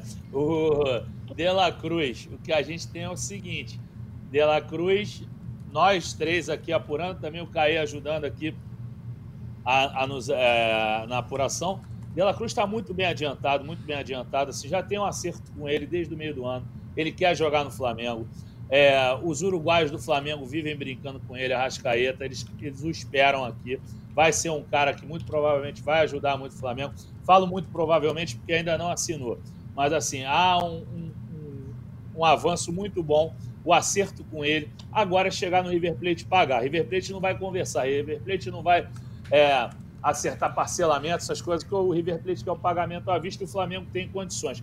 Se porventura o Flamengo, no final, no apagar das luzes, conseguir alguma vantagem nessa negociação, melhor para o Flamengo. Mas o que se desenha é o pagamento à vista da multa de 16 milhões de dólares. Essa está muito bem adiantada. Só que o Flamengo não vai anunciar o De La Cruz antes do dia 22, que é quando o River Plate vai disputar o Troféu de los Campeones que o River Plate, atual campeão argentino, vai enfrentar o campeão da Superliga Argentina. Afinal, é Rosário Central. Esqueci o adversário aí. Pô, eu botei, o, o Caê botou lá na nota hoje, eu vou pegar aqui hoje. Ah, mas não importa o adversário, né? Quem quer saber de futebol argentino? Vamos embora para o que interessa. Então, o, o, River tem mais esse compromisso em 22 de dezembro. E o Léo Ortiz, que é outro assunto que nós trouxemos desde ontem, a gente vem noticiando frequentemente. Léo Ortiz quer jogar no Flamengo quer fazer esse contrato de cinco anos que o Flamengo ofereceu para ele. Ele entende que é o salto na carreira dele. jogador que teve passagem pelo Internacional, já jogou em time grande, mas não teve aquele aproveitamento. Vamos esperar, então ele quer jogar no, no Flamengo. Hoje em dia, pô, o Flamengo, além de ser um dos maiores clubes da América do Sul e do planeta, o Flamengo hoje em dia está forte economicamente. É, está disputando todos os campeonatos, ele já foi convocado pelo Tite para a seleção brasileira. Então o Flamengo ofereceu 5 milhões, o Bragantino queria mais, o Bragantino queria 7 milhões, o... antes era pedido de 6 milhões e meio. Isso está sendo conversado para se chegar a um denominador comum. Também acredito que vai dar match, que isso vai acertar, porque há a vontade do jogador. A gente sabe que o jogador tem grande influência na negociação e o Flamengo também está muito forte. É, então, acredito que essas duas negociações não apresentem maiores problemas. Flamengo também está atrás do lateral esquerdo, né? O Flamengo ainda procura meios, é, meio-campistas, mas o que a gente tem de nome, de apurado mesmo até o momento, são esses. Beleza, Natanzinho? Show de bola. Letícia e Noel, querem falar alguma coisa aí sobre o mercado, sobre essa preparação do elenco, algum tipo de movimentação de saída também? Renovação? Não, acho que a gente só pode recapitular aí, talvez, as questões da renovação, né? O Landim assinou agora, agora que eu digo nos últimos dias, a renovação do Bruno Henrique. Ainda falta o anúncio oficial. É, Everton Ribeiro, que vive uma situação um pouco mais complicada, né? A gente já está no dia 13 de dezembro, o contrato vai até dia 31. A indicação do Flamengo era de que seria renovado por um. É, seria renovado e o Flamengo quer dar um ano, o Everton Ribeiro queria dois anos e está nesse impasse aí. Acredita-se que chegarão a um acordo, mas por enquanto ainda não, não tem esse acordo, então fica nessa indecisão aí em relação ao Everton Ribeiro. E a outra renovação um pouco mais recente que a gente já tratou também é a questão do Gabigol. É, a gente até trouxe ontem o, o posicionamento do empresário do Gabi, o Júnior, Júnior Pedroso. Ele consegui falar com ele ontem e, enfim, tá lá no GE. Globo para quem não acompanhou. Mas é, o Júnior confirma uma informação recente que, que eu, eu dei, eu acho que no meio de de outubro, né? O Eric também chegou a falar durante a transmissão de um jogo do Flamengo, enfim, que o Gabi e o Flamengo tinham chegado ao acordo para renovação até o fim de 2028. É, tudo certo, faltava assinatura do contrato e foi a mesma coisa que o, que o Júnior Pedroso falou, né? Ele fala que o Flamengo e, e o Gabigol e o staff entraram em acordo, tudo acordado, que ele negocia com pessoas sérias e que não voltam atrás e aguarda a assinatura. Foi essa a declaração do empresário, em um resumo básico. E aí o que a gente tem de retorno do Flamengo é que está congelado ali, basicamente.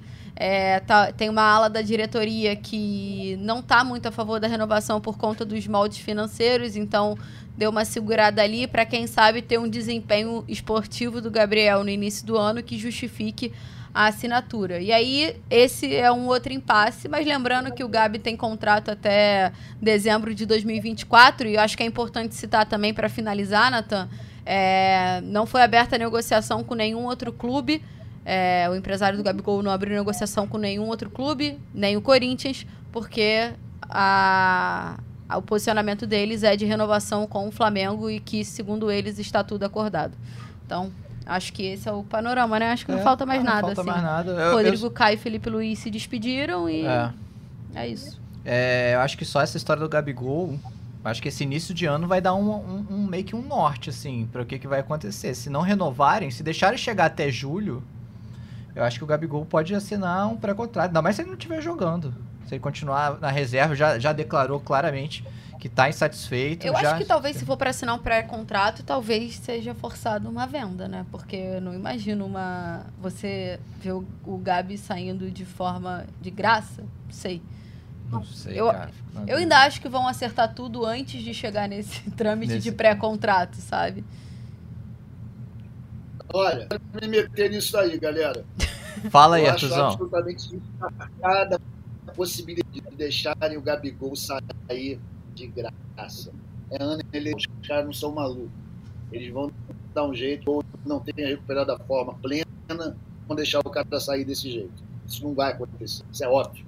Né? Claro cada, cada parte aí está forçando o seu lado da negociação, querendo obter mais vantagem, e essa natural. O Gabigol é ídolo do Flamengo, tem jeito. É um cara, é uma peça do marketing importante também. Jamais irá para o Corinthians, isso aí é viagem completa viagem completa. Eu não sou jornalista, eu não tenho que me basear em dados, posso falar qualquer besteira. Na boa, Gabigol vai jogar 24 e 24. E é o seguinte, se for para alguém comprar, não vai ser acho que no Brasil comprar. Mas continuando nesse tema riquíssimo, que é contratações, eu queria aqui dar uma de torcedor e colocar uma sugestão dos nossos executivos de futebol. Para mim, estão vacilando, que é Valentim Barco, do Boca Juniors. 19 anos, lateral esquerda, porra, muita lenha para queimar. No Transfer Market, 10 milhões de euros a multa. Deve ser mais caro que isso, obviamente. Mas eu acho que a gente precisa de reforço desse lado e ele seria uma grande aquisição. O Flamengo devia começar a mudar o foco. Em vez de pegar jogador de 30 anos já caindo, começar a pegar os caras subindo. A gente isso aqui líder na América do Sul. A gente não precisa ser o time que só traz velho. Começar a pegar os jovens sul-americanos. É isso. Meus amigos, esses foram os pitacos aí do Arthur também sobre né, essas contratações. Nossos setoristas é. vão ter muito trabalho, né? O ano já acabou futebolisticamente, futebolisticamente falando para o Flamengo, mas não para os nossos setoristas que já estão em 2024, na verdade, mas ainda tem coisas aí para trabalhar em 2023. Não sei quem trabalha no novo, quem trabalha Natal, e não sei se voltamos ainda nas próximas semanas. Vamos conversar aqui entre nós para saber. Mas caso não voltemos, eu acho que a gente já podia se despedir aqui dando boas festas para todo mundo, né? Mandando os abraços que tiver que abraçar, porque na próxima semana a gente começa um regime aqui especial. Metade trabalha no Natal, metade trabalha no Novo. E aí, se a gente voltar, é bônus, tá? A gente volta aí só em, só em podcast. Regime só no que vem, Natal. Agora é época de. Agora é época de confraternização e de festa de final de ano. É isso. Regime é só no que Natan, antes de você passar a régua aqui no programa, na nossa edição 385, ah lá, meu amigo. não podemos deixar de fazer uma menção ao aniversário da conquista do Brasil. Né? 13 de dezembro é um dia santo também para o Flamengo. Pô, tá certo. Bela lembrança, Artuzão. Sempre uma lembrança importante para o torcedor. Meus amigos, deixa eu ver aqui no chat se tem mais algumas mensagens para a gente ler. A galera só, Não, só quer saber de você vai procurando, deixa eu só... Deixa eu dar parabéns também, já que o Arthur falou. Hoje também é aniversário vai do lá. Tetra Campeonato Brasileiro do Flamengo. Flamengo que do, dos 11 titulares, 10 jogaram em seleção brasileira cinco estavam no tetracampeonato do Brasil de 94, tetracampeonato mundial, só que dizem que o campeão foi o esporte, que nem acabou de bater os pênaltis contra o Guarani na segunda divisão. Então, parabéns para o tetra do Flamengo também, para o tetra do Zico, do Renato, do Bebeto, do Andrade, do Jorginho, do Leonardo, do Edinho, do Leandro, do... Uh, eu já falei todos, né? Andrade, já falei Mecãozinho, tinha esquecido do Zinho, pronto, falei todos. Falei o time todo. Parabéns pro Tetra também, que o Tetra do Flamengo também é importantíssimo. Né? Boa, Fred. Boa. Boa. Pelo, o podcast foi meio para baixo, né? Porque o ano foi meio ruim, mas pelo menos as lembranças aí. Pô, eu achei divertido. Poderia ter sido pior. É que é muito carisma aqui para ficar tão para baixo. Aí eu gostei desse comentário Fala. do Heriberto. O, o fone do Arthur trava mais que o Varela quando vem atacante. Ele tava dando uma picotada no final. Pô, pra encerrar boa, tinha boa, que. Olha... Ô, Nathan, antes de encerrar, antes de encerrar, o ponto. O, o auge do podcast passado podia ter de novo, né? O, o Fredão cantando Pete Martinha. Galera, pra quem não ouviu o último podcast, a gente tava falando do Pete Martinez, era um nome que sempre vinha ligado ao Flamengo, né? Aí alguém mandou no chat no, no último podcast, e o Pete Martinez? É o Fred. Ah, não, Pete Martinez de novo, não. Vai ter música hoje, Fred? Pô, cara, tá, tanto, é porque foi tanta derrota que até fica. Mas tem uma da Pete, como é que é aquela? Não, não, essa é positiva. É, é aquela que você me adora, que me acha foda. Essa, essa é positiva. Não dá pra. Não dá pra não dá pra dar muita animação. Isso, Comercial hoje. Hoje foi legal isso aqui. Legal. Comercial tá feliz.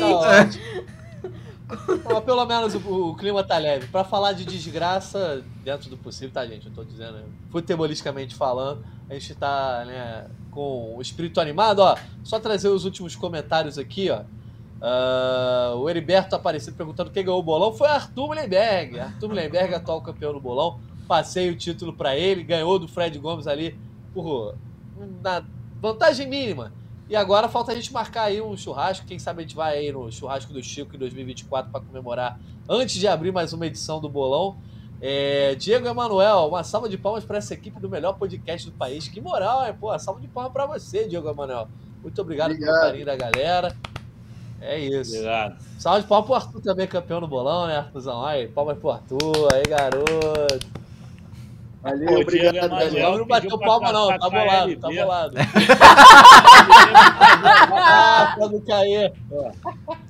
Não, é porque eu li aqui, porque o cara pediu, o Diego Emanuel pediu pra cantar KLB, aí é pra encerrar o ano não, pô, KLB é brincadeira, gente. Que isso? KLB é você desrespeitar Ano passado deu sorte, Ano passado deu sorte. Não, não deu Não, não, que mané KLB, rapaz, respeita o Flamengo, pô.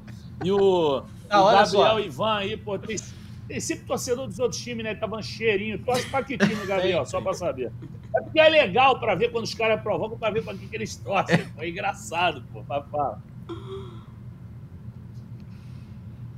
Ah, achei que você ia falar. Vai, Natan. Olha só, vamos pro último. Não, já foi. Pro último show de abraços de 2023. Então, né? Volto a dizer, gente, a gente talvez volte aí. Por exemplo, se aconteceu alguma coisa fora da curva aí, Tomara ah, que não, né? Flamengo. Com todo... Ah, não, é, isso tomara gente... que sim, talvez. Mas. É.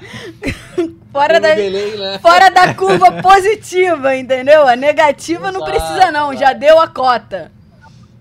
Exatamente. Mas se acontecer, a gente volta. Mas falando na negativa, ninguém sofreu como o Frederico, que estava na redação no episódio do Marcos Braz no Barra Shopping. Só o Frederico. É, isso aí correu. É. A gente nem falou disso, mas eu acho também nem precisamos entrar muito nisso. Não, porque eu lembrei da clássica imagem do Fredão correndo com o celular pra tentar fazer a, a foto. Pra cima do segurança ainda, ó. Deu aquela gigada aqui, ó. Eu te amo, Frederico. Camisa aberta. Um beijo, pô. Camisa linda ali, pô. Fiquei com uma barriga de sei lá quantas. Meu Deus do céu. Ô, Fred, só, pra, só uma dúvida aqui. Você tá segurando dois rachins, é isso? Desde o começo do podcast? Tô, cara, isso aqui. ah, a minha mãe é acumula... A minha mãe é acumuladora. Cara, e ela não, ela não come comida japonesa, mas guardou isso. Aí eu abri hoje aqui, eu tô, eu tô o programa todo brincando com isso aqui, ó. Tem até aqui hoje o guardador, eu, eu, eu não mostrei a marca, hein? Só aqui, ó. Aqui, ó. Que aí é jabá demais, mas tô aqui, ó. Tô aqui, ó. É pra tocar bastante.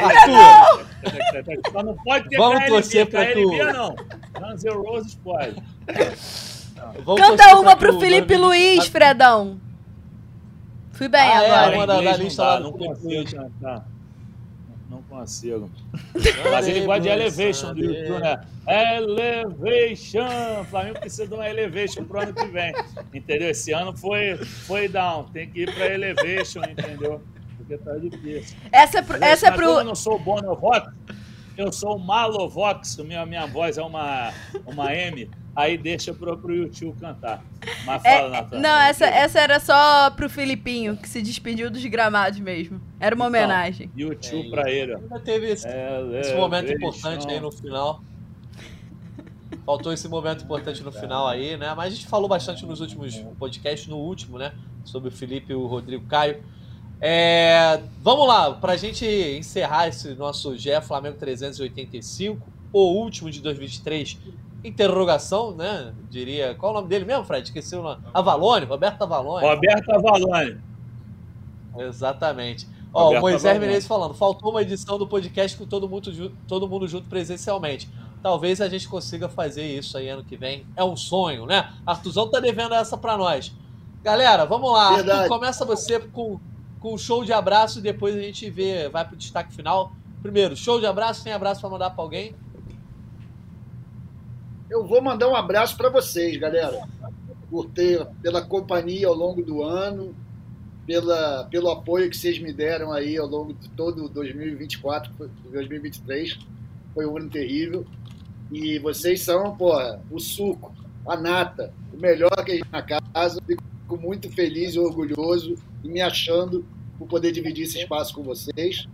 Nosso presidente também, o Mesquita, a Paula, todo mundo e torcida do Flamengo. Vocês é eterno, o tempo não vou individualizar.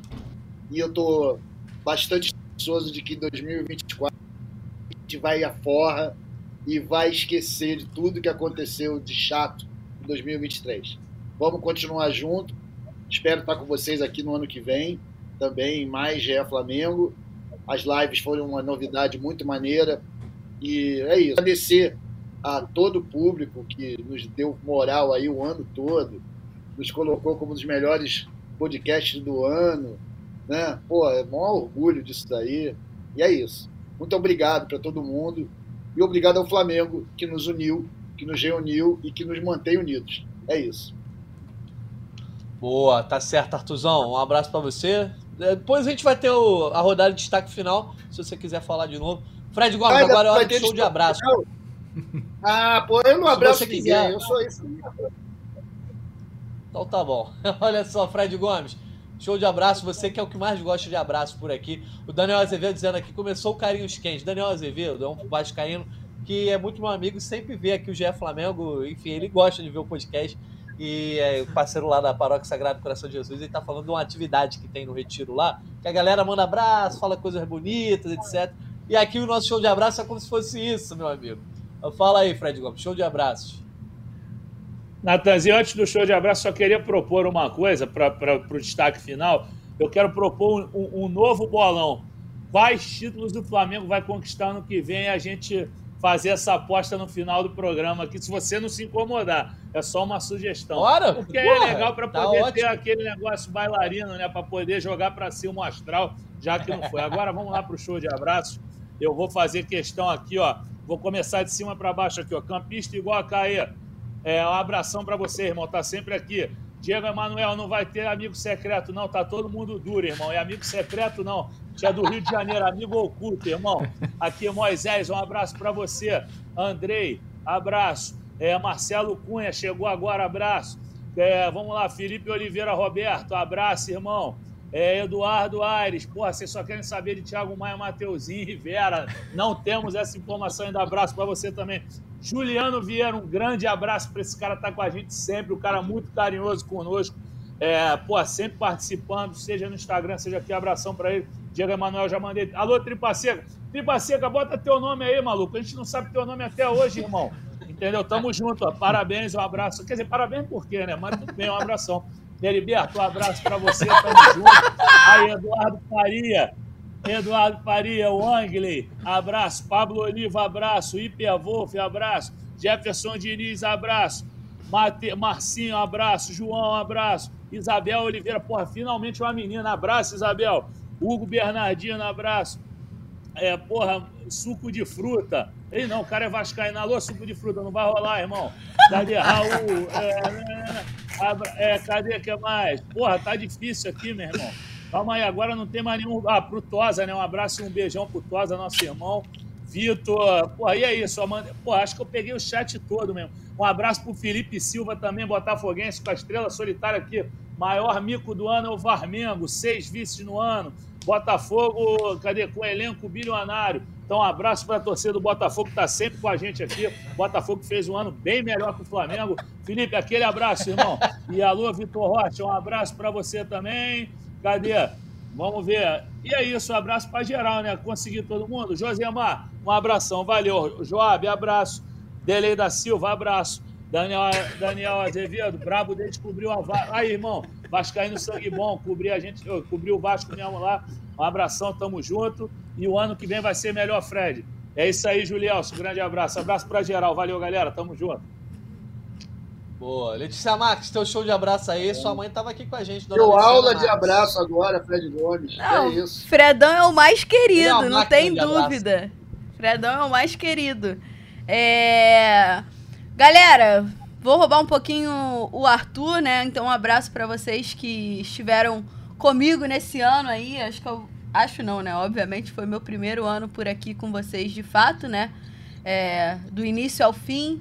Então foi muito prazeroso. Poderia ter sido mais especial, mas o Flamengo não deixou. Mas a parceria com vocês foi ótima, sobretudo com o Fredão que está comigo desde o início, Noel que chegou depois também para fechar esse triozinho aí. E vou mandar um abraço pra mamãe, pro papai, pro Arthur. Eles estão sempre ouvindo todos os podcasts possíveis e impossíveis, estão sempre acompanhando. é, ir trocando ideia, que meu irmão, para quem não sabe, manda áudio pro Fred para reclamar, meu pai manda áudio pro Fred para reclamar. E é isso aí, é assim Cara, que... eu tô rindo, Letícia, não é dos teus abraços, não, é do Fred com a, com a não. do Hashi na mão aí. Mas um abraço pro Arthurzão e pro Xandão também, pô. E eu, e eu sempre compartilho o que eles falam comigo. Geralmente eles estão em sintonia aí. Um abraço Exata... pra eles. E pro Arthur também, Pro outro Arthur que chegou aqui no chat, o Arthur que ganhou a camisa do Gabigol lá, que ganhou a carona do Tite, ele chegou para acompanhar aqui, sangue bom também. Um abraço pro chará do irmão da Lelê. Ele é o sortudo, né? Ele é o sortudo. Camisa do Esse Gabi, é. Carona com, com o Tite, enfim.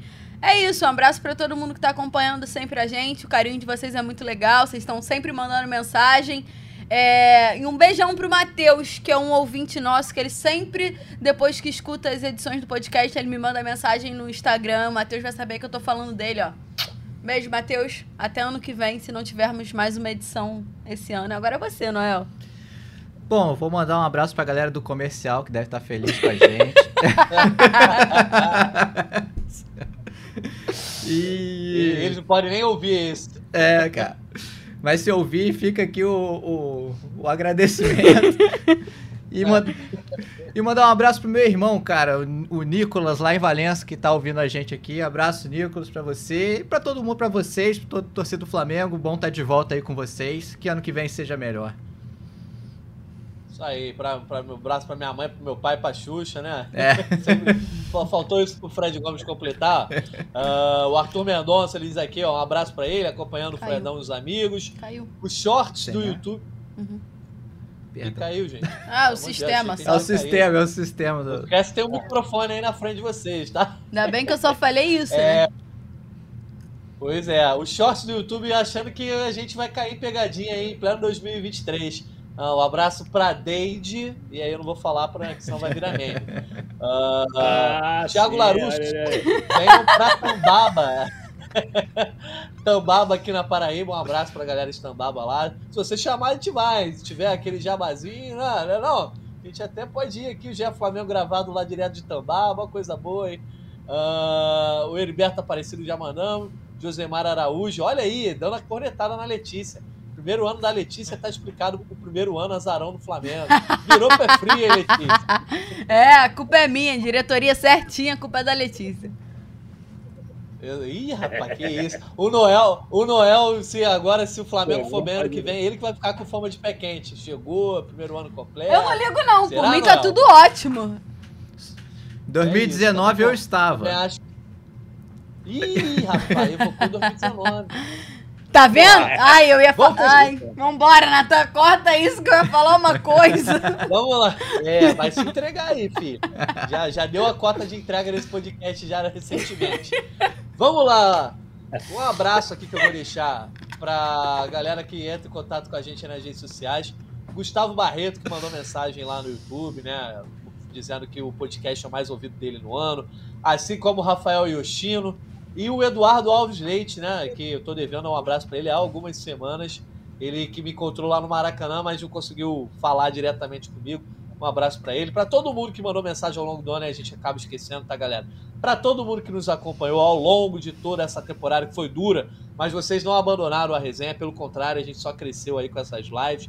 Então, um abraço para quem acompanha a gente ao vivo no YouTube, para quem acompanha a gente em qualquer outra rede social, no GE, para quem ouve depois, só nos podcasts. Quem pega o vídeo lá no YouTube gravado e vai vendo também. Para quem fica sabendo dos podcasts através de outros, muito obrigado, galera, pelo carinho de todo mundo. O podcast é um produto que a gente tá, trata com muito carinho. Não ganhamos um centavo a mais para fazer o podcast aqui, faz, faz parte do nosso trabalho aqui, é, como jornalistas e tal, como setoristas, eu trabalhando em outra área. Mas é algo que é muito prazeroso, eu sei que eu falo por todo mundo. Então, eu queria deixar um abraço para todo mundo aí que nos, nos faz ter tanto ânimo para fazer esse podcast aqui. É algo muito prazeroso prazeroso, muito leve. Um abraço para todo mundo que esteve com a gente no backstage ao longo das semanas e dos meses. Bruno Mesquita, que está hoje com a gente, Maurício Mota, uh, Raquel Guarino, Raquel Vieira, enfim, Paula Mascara, todo mundo que nos ajudou em algum momento, a Isabela também. É, essa força Ferro, da galera do backstage. Mar... Paula Ferro, exatamente a. Maria Clara. A, a, a menina. Exatamente, Maria Clara, que ela também acabou torcendo aí para um time que não foi muito bem esse ano. Deixei de mandar um abraço também para o Caio Mota, que esteve aqui com a gente ao longo da temporada. Taiwan Leiras, é, Sérgio Lobo, Eric Faria, Fábio Jupa, é, Marcelo Ru. Janin veio? Janin Júnior veio. Todos os convidados aí. Teremos mais convidados ano que vem, se Deus permitir.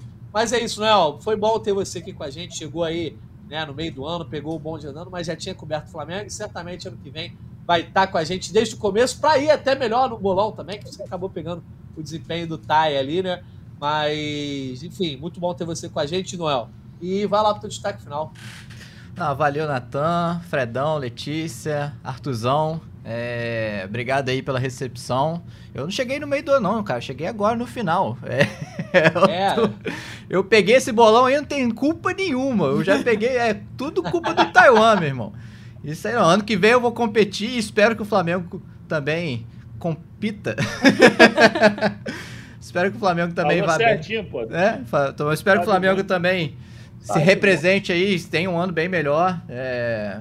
Eu acho que tem tudo para ter, né? É, o time já tem, é, agora tem técnico e com esse investimento aí que a diretoria vai fazer, promessas de, de ir forte no mercado, o De La Cruz eu acho um baita reforço se confirmado.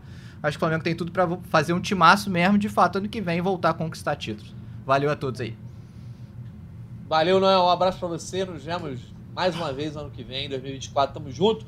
Assim como você também, Letícia Marques. 2024 estamos aí. Estaremos aí. Meu destaque final vai ser curto e breve. Dias melhores virão. Beijos. E é isso. Boa, profecia. Letícia começou o podcast não querendo falar muito do si, mas terminou fazendo uma profecia, tá certo. Tomara que você esteja correta, Letícia Marques. Um Me cobrem ano que vem. Olha aí, vamos, vamos fazer esse corte aqui para plugar no final do ano. Arthur Mullenbeck, será que agora tá tudo fluindo aí? mais uma vez falando, já agradecer a vocês. Pô, vocês são demais. É uma honra e um privilégio poder fazer esse trabalho com vocês. E principalmente com a galera que nos ouve. E o meu destaque final é para que 2024 a gente permaneça junto, permaneça acreditando no Flamengo, com essa pegada de nível de exigência muito alto, que é o maior legado que o português safado Jorge Jesus deixou para a gente é querer sempre mais. Querer manter esse alto, é tudo, e é assim que a gente tem que ser. Pode ser que a gente quebre a cara como foi em 2023, mas sempre exigindo o melhor. E isso aí é uma evolução para a torcida que não tem mais como melhorar, né? mas a gente consegue. É isso aí. Muito obrigado a todos e espero que todos tenham uma passagem de ano muito maneira, um Natal com a família. Que seja um grande começo de 2024 com o fim badeiro de 2023. Obrigado a todos. Boa, Artuzão. Um abraço para você, meu amigo. Muito bom estar com você mais uma vez aqui nesse ano. Nos vemos ano que vem. Fred Gomes, também. Você já, já é companheiro de longa data aí. 12, 12 anos já que eu te conheço. Mas é sempre um prazer estar com você aqui nessa resenha. Sempre curtindo muito. O GE Flamengo, meu amigo, dá o teu recado final, o teu destaque final nessa, nesse podcast. Não, então, terminando aqui questão de abraço, tinha falado, não mandei para meu pai e para minha mãe, né? Um beijo para meus pais, que eu amo muito. É, sobre você, Alicinha. pô, irmão, nem precisa falar da nossa. Né? Sempre falar da Alicinha, a Alicinha que nunca me assiste, mas que eu amo mais do que tudo na vida. Tirou 7,5 em matemática e passou direto, tá, moleque? Então, parabéns para ela, estava enrolada em matemática, passou. Amo muito minha filha também, mais que tudo. É, eu, o Mesquita me deu uma dica, vou só mandar um abraço pro Emerson Silva, que perdeu a gata, mas que recuperou e que botou o nome da gata de Tite. E é pelo Tite que vai ser meu destaque final. Meu destaque final é o seguinte: eu sugeri aqui o bolão de títulos, depois a gente fala em outro programa, porque não tem mais tempo, mas eu vou profetizar que o Flamengo vai ganhar o Campeonato Brasileiro, vai ganhar a Libertadores. Eu não cravo o Mundial ainda, mas tem chance também de ser campeão mundial. Mas esses dois campeonatos o Flamengo vai ganhar com o Tite. Pode anotar, vai ser campeão. Um beijo para a Lelê, um abração para o Noel, falar que é um grande prazer trabalhar com ele novamente. Ele chegou na, no segundo semestre, mas é um grande amigo que eu tenho, um puta de um trabalhador, um cara que, porra, meu irmão, tá sempre disponível.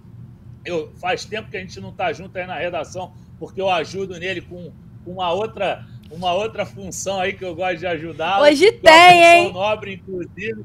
É, mas eu não estou aí para ajudá-lo. que é, porra, que é para que ele ajuda a filha dele, a Sofia, né? Ele tem uma, uma questão que custeia o tratamento dela, uma com, com os bombons dele, e aí quando ele chega com esses bombons na redação, eu assumo e viro o vendedor do Noel. Ele com essa vozinha pequenininha, eu já saio anunciando para todo mundo, já saio vendendo um monte que a gente consegue é, ajudar a Sofia aí a ter um tratamento bem saudável para ela continuar crescendo muito lindona. Então, um prazer enorme estar com ele juntamente, é, junto. estar com ele junto de novo numa cobertura. A gente já esteve em outra cobertura e continuaremos, faremos uma excelente cobertura em 2024 com a cobertura do Enia Campeonato Brasileiro, do Tetra Campeonato da Libertadores. Beijo para você, Natan, para Artuzão, para o Noel e para a Letícia. Beijo a todos os nossos ouvintes aí. Não fica só no abraço, é beijo para todo mundo. Muito obrigado pelo carinho de sempre. Foi o que você falou. É muito leve, é muito gostoso participar. A gente faz questão de trabalhar aqui. Às vezes a gente não está no nosso horário, está de folga, mas tem uma das coisas que eu faço com gosto é o podcast, porque a gente interage com a galera, interagir com o torcedor é a coisa mais gostosa do mundo. Valeu, galera. Tamo junto. Valeu, Fredão. Um abraço para você, meu amigo. Até o ano que vem. Ó, o bolão vai ficar. Eu vou deixar para o ano que vem, porque, pô, para fazer com as contratações já feitas, entendeu? Uma questão mais pé no chão aí. E a gente já vai projetar. Você já, já veio otimista. E, ó, o formato mundial ano que vem muda, tá? Não esquece disso. É mais difícil pro, pro sul-americano agora chegar na final. Mas vamos ver. Tomara que sua profecia se concretize, hein, Fredão junto com a da, da Letícia, junto com a, com a do, do Noel. E o Arthur Mullenberg nem se fala, né? Sempre muito otimista para que o Flamengo consiga ter um 2024 melhor do que 2023. Desejos de boas festas aí, bom final de ano para todo mundo, bom Natal para quem é de Natal, bom ano novo para todo mundo aí, porque todo mundo tem um 2024 com muita saúde. Foi um prazer estarmos juntos aqui, tá, meus amigos? Um abraço para a galera, galera que nos escutou aí hoje ao vivo, quem está nos escutando gravado. Sei que vocês vão sentir falta, a gente também vai sentir, mas logo no comecinho de 24 a gente tá chegando aí. Valeu, galera. Um abraço para todo mundo e até a próxima. convite para falta, cobrança! Gol!